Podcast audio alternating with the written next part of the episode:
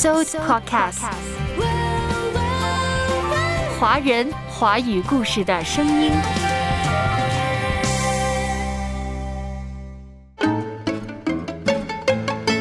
懒惰的人呢，没有想到，原来勤劳呢，不一定是非常辛苦的，乃是从神哪里有智慧，就好好的安排，适当的时候做适当的事情，好好的把这个生活能够预备的更好。圣经当中的箴言可谓把懒惰探讨的非常深刻。今天可会邀请到了良院的吴家安老师。想让他从箴言的角度来谈谈懒惰以及懒惰人的后果。阅读开阔视野，豁达心胸。阅读寻到来处，明白归途。在阅读中看见不一样的世界，遇到更美好的自己。林可辉阅读世界。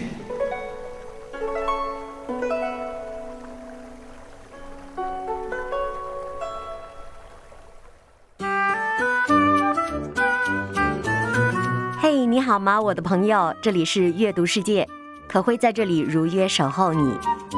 前两集节目，我们一直在探讨一本书，韩国牧师金南俊的《懒惰：隐藏在圣洁生活中的敌人》。知道有些听众听完之后呢，便对应自己的生活开始反省一下了。生活当中有没有懒于与朋友联系，懒于打扫卫生？懒于去经营自己的健康生活等等呢？感谢您的来信和留言。那今天呢，我们将会从另一个角度继续探讨这本书的主题——懒惰。先来回顾一下这本书讲了什么，还记得吧？怠惰是一种罪，魔鬼撒旦要夺取人的灵魂，并非要龇牙咧嘴的现身或者是附体。他只需要让人每天一小点儿一小点儿的中懒惰的毒。懒惰让我们觉得有些事儿不必要做，有些事儿一拖再拖，让我们感到全力以赴太辛苦了，还是什么都不做最好。那久而久之呢，什么都不想做了，梦想什么的早已经弃之九霄云外。懒惰会让人的意志力变得异常薄弱，什么事儿都无法坚持到最后，不管是工作、学业，还是生活当中的点点滴滴的小事儿，并且呢，懒惰会让人的情绪变得糟糕，让人自私自利，好投机取巧。金南俊牧师说，一旦懒惰的种子日渐壮大，甚至成熟。那么，人的美好生活、美好品格就会远离于你了。还记得吗？书中有一个非常形象的比方，说一般女性早上起来洗脸、化妆、换衣服，大约需要一两个小时吧。这样一年就需要几十天的时间用在化妆打扮上。可是从来没有一个女性觉得这是过度劳动的，每个人都觉得。要在早上给遇到的人一个整齐的美好的印象，打扮是理所当然的。可会觉得现在男女老少都热衷于给别人好的印象，打扮化妆早已成了人们生活当中必不可少的一项。那么金南俊牧师问了：一个基督徒为了在神面前预备好迎接新的一天，进而活出得胜的生活。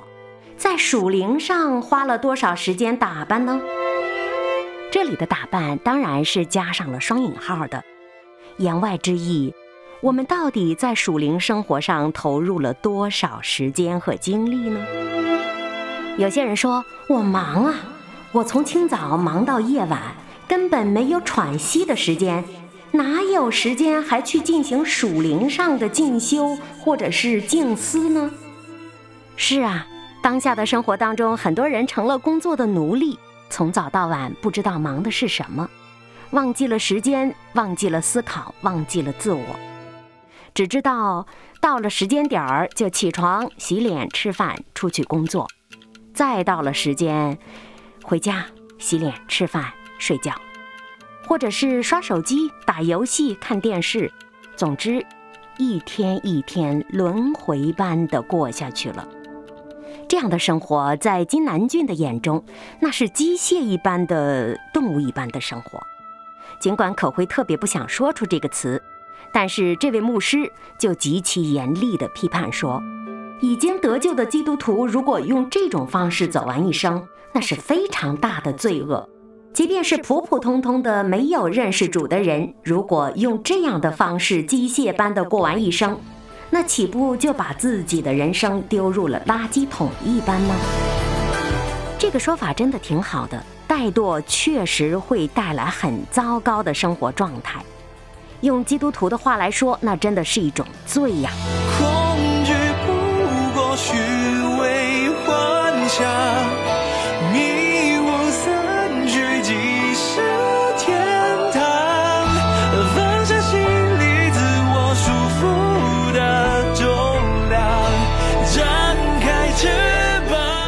可辉阅读世界。坦白来说，懒惰真的会浪费我们仅有一次的人生。可会是深有感受的。很多时候，懒于去打一个电话，懒于做一个解释，懒于去把这本书看完，懒于去把这个工作及时完成，后面那可就是多米诺骨牌的倒塌了。懒惰带来的是一系列的糟糕，失去亲密关系，失去学习提升的机会，消磨了精力和斗志，等等等等。对于基督徒而言，懒惰更是让我们与神的关系变糟糕，甚至让神蒙羞。对了，您读过圣经当中的箴言吗？如果读过这卷书，您应该非常熟悉，里面有一个词反反复复的出现。那就是懒惰人。著名作家提姆·查利斯在二零一五年出版的著作《做得更好一些》这本书中说：“你研究《箴言》这本书中描述懒惰人的经文的时候，你一定会发现，懒惰人是一个总是拒绝新旅程的人。懒惰人是一个从来没法完成自己所开始的工作之人，总是不愿面对现实的人。”所以，懒惰的人不得安息，无助也毫无用处，甚至懒惰人的人生是混乱的，因为他的灵魂是混乱的。今天可会邀请到了良院的吴家安老师，想让他从真言的角度来谈谈懒惰以及懒惰人的后果。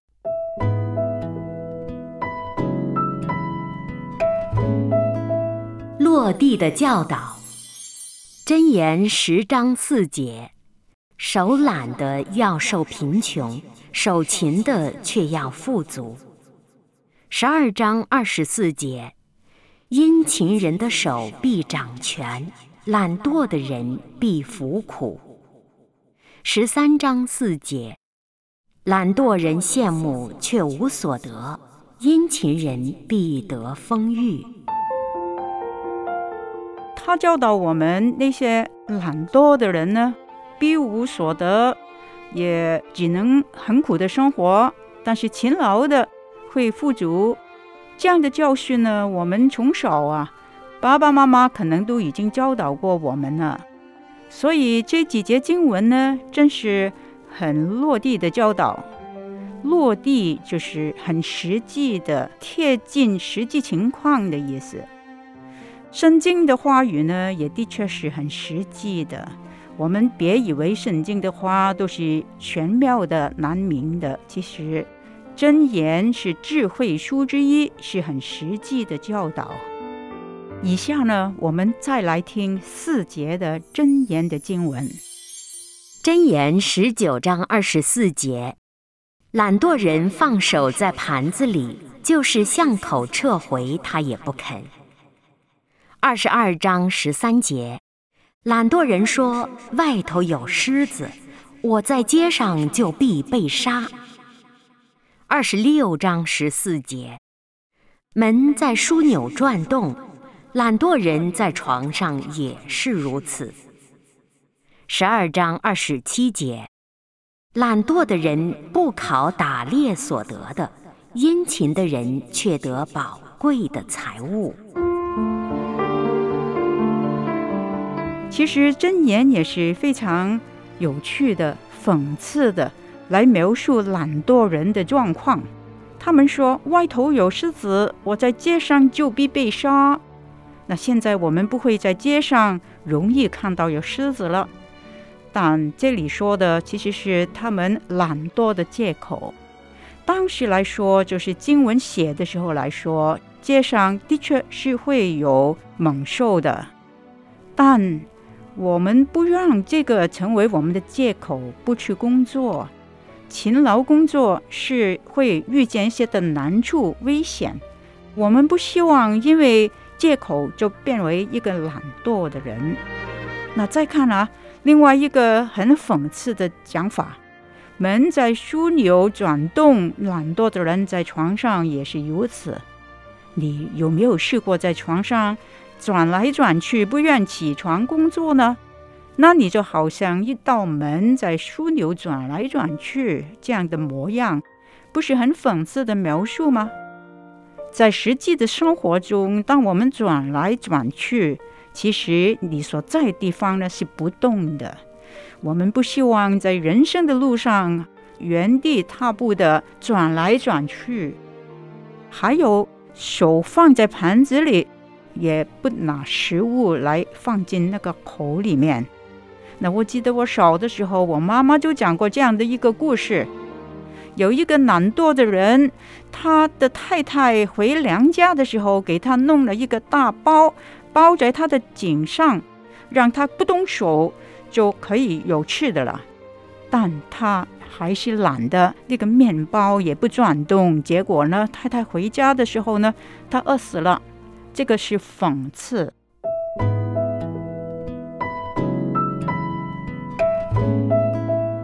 道德判断，箴言二十一章二十五节：懒惰人的心愿将他杀害，因为他手不肯做工。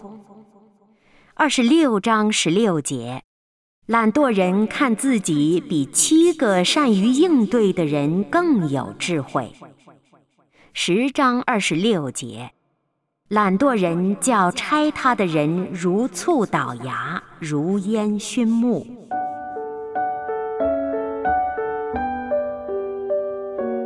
这三节经文呢，给我们看到圣经对懒惰是有一个评价的。那刚才几节经文呢，给我们看到懒惰人的一个错误的态度。比方他的心愿将他杀害，为什么？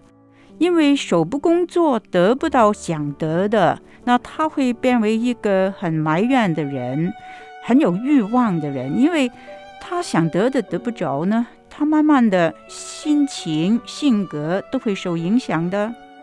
还有懒惰人呢，如果你劝他不要懒呢，他也往往觉得哎不受教。所以经文说。看自己比七个善于应对的人更有智慧，意思就是懒惰人呢，往往呢成为骄傲或者是不认为自己错的人。懒惰的人叫猜他的人如醋倒牙，如烟熏墨。这猜他的人是谁呢？在圣经的含义里面呢，终极的老板其实是上帝。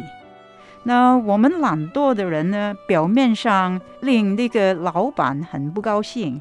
上帝的眼中呢，其实懒惰也是一个错误来的。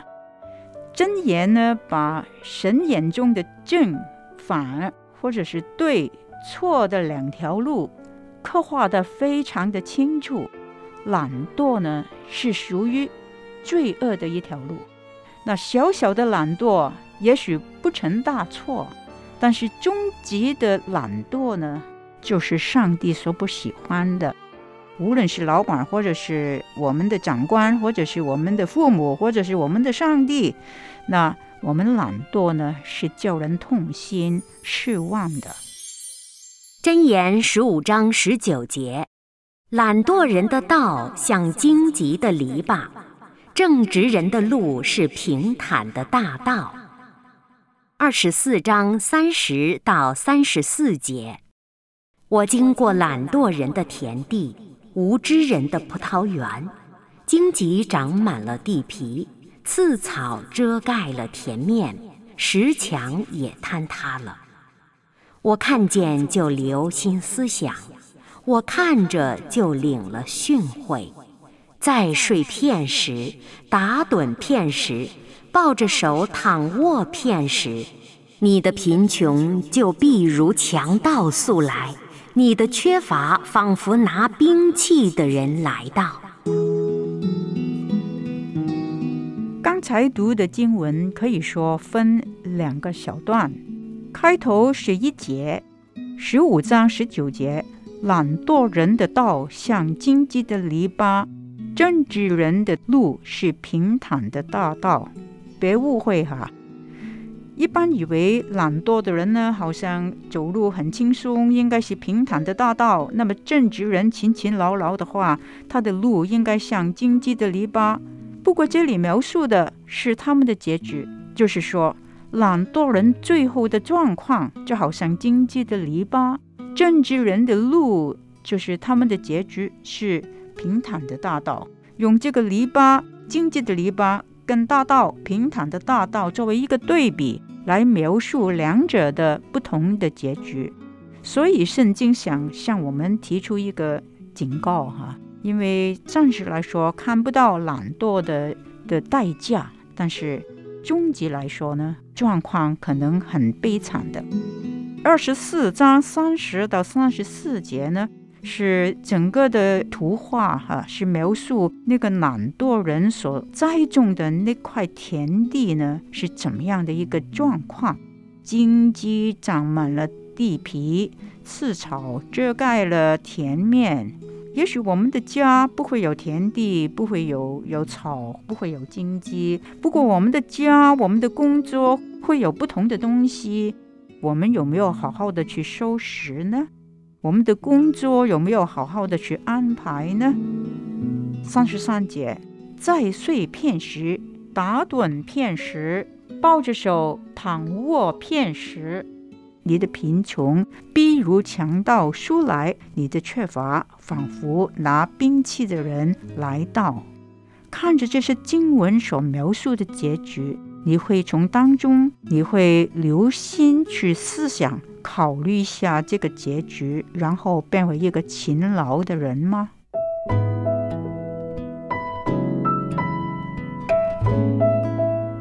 生动的教导。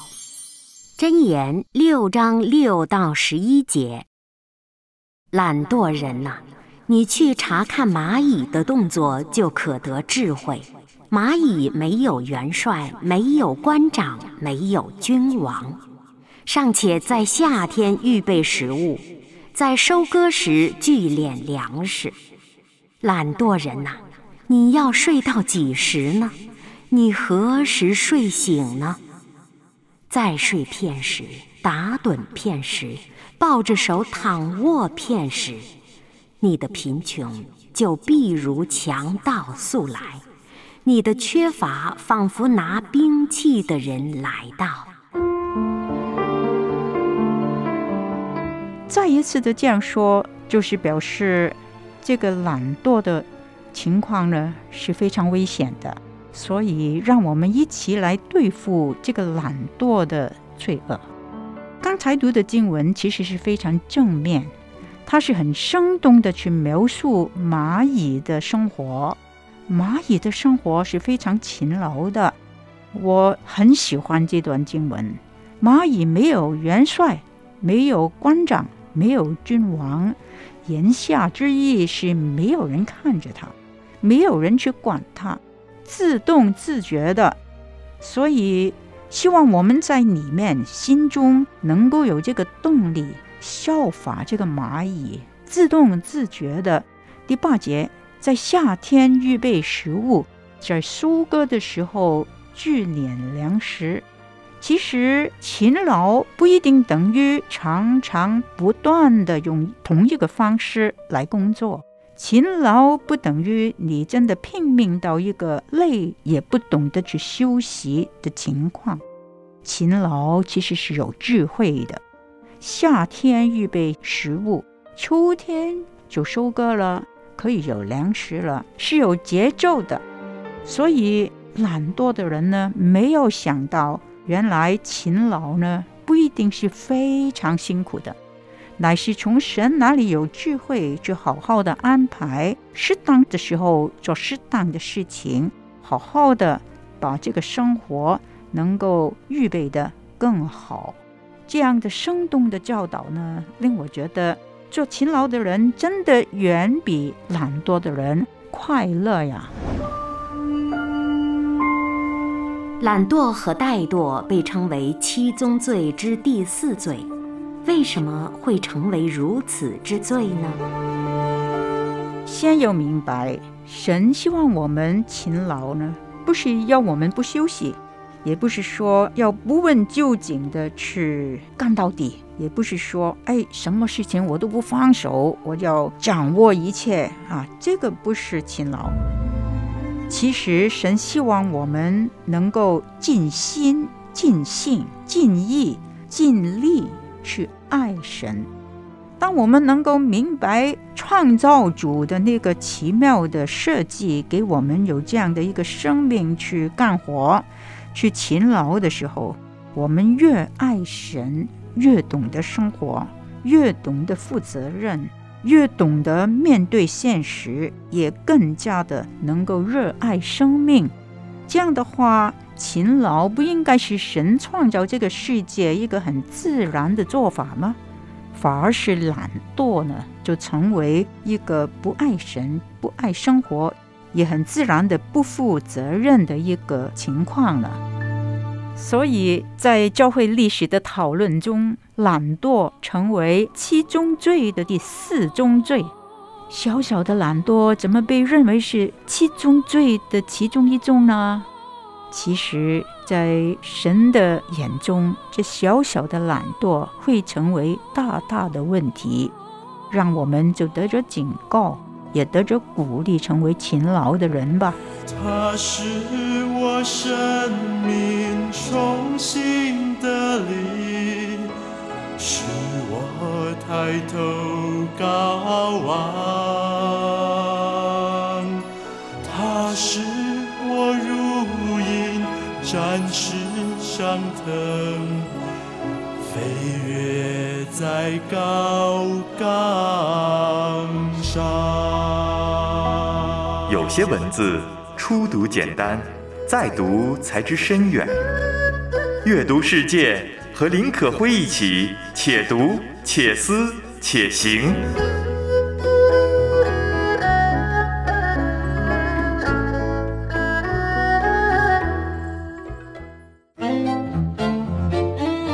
嘿你好，这里是阅读世界，我是可辉。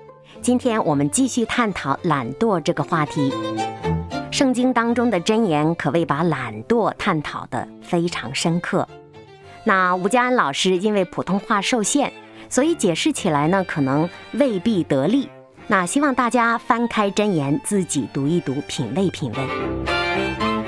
那你身边有没有这样懒惰的人呢？你认识这样懒惰的人吗？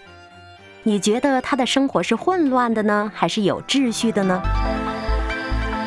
提姆查利斯说：“懒惰的人的人生是混乱的，因为他的灵魂就是混乱的。”箴言说：“懒惰的人往往是逃避现实、不负责任，并且颓废堕落的；内里呢，又是十分骄傲自大、以自己为中心的。懒惰是喂养欲望的，所以说。”又怎么可能让懒惰人做到尽心尽力尽意去爱上帝呢？做不到这一步，那这场生命真的是一场枉然了。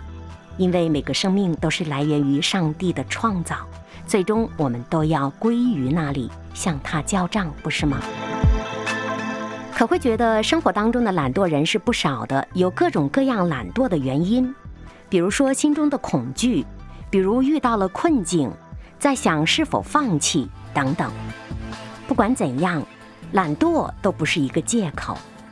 据可辉观察，不管是不是基督徒，懒惰的最深层的原因都是缺乏信心，觉得自己做不好，觉得困难太大了，觉得这个处境下好像不应该这么做等等。不管如何，信心不够，信心不够，再深挖下去，应该是没有真正的信仰，或者没有找到那能力的智慧的来源。很多人觉得我做不到，那你知道吗？有一个至高者，他可以帮你做到。有人说我太忙，那你知道吗？神告诉我们说，你要安息，在我里面，你要安息，靠着我，你方能成事。有人说，那在神里安息，岂不就是什么都不做了吗？那倒真不是。神说：“你要竭力跑你当跑，静下来的时候你当安息。”也就是说，神希望我们能够听他的旨意，去做一个忠心的、尽上本分的管家或者是个体。该跑的时候竭力去跑，竭力去做；该休息的时候竭力安静。如果真能做到上帝所许诺的，那么启示录，也就是圣经的最后一卷，允诺说，那些吸了自己劳苦的做工的果效，也必会随着他们。而罗马书当中更加告诉我们，我们晓得万事互相效力，叫爱神的人得益处，就是按他旨意被召的人。懒惰有时候是遇到拦阻做出的放弃。有时候是不相信这件事值得做下去，甚至不相信那位至高者是值得我们全心全力全意的摆上去侍奉的。如果这样的时候，可会真的鼓励你去寻找懒惰的深层次原因。真的特别想告诉你，你若尝到了主恩的滋味，你就知道他是美善的。投靠他的人有福了。穆迪圣经学院的一位教授保罗·麦克斯韦尔说：“懒惰不是他所假装的那种被动和无助，懒惰是主动的顺服了某人，甚至是自己，或者是某事儿。但是那人那事儿都和耶稣基督无关。懒惰不是小事。”懒惰是在喂养一己之私欲，日久天长是以自己的私欲为神来崇拜的，这就是拜偶像了。而我们在上帝的面前，真的要知道自己是被造的。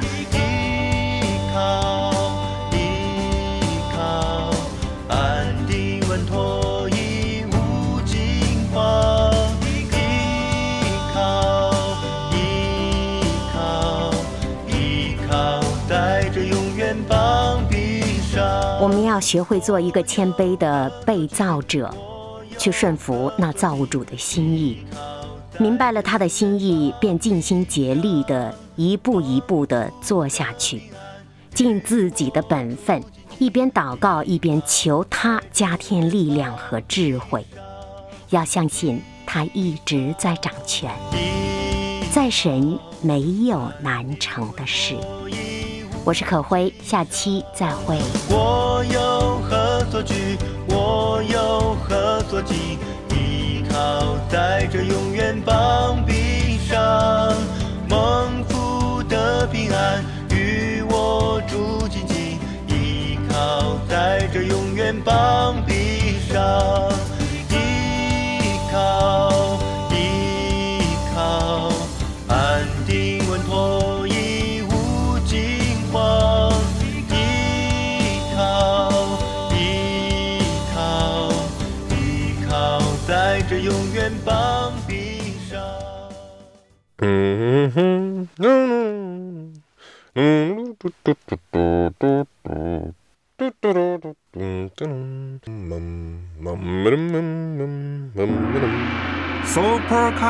华人华语故事的声音。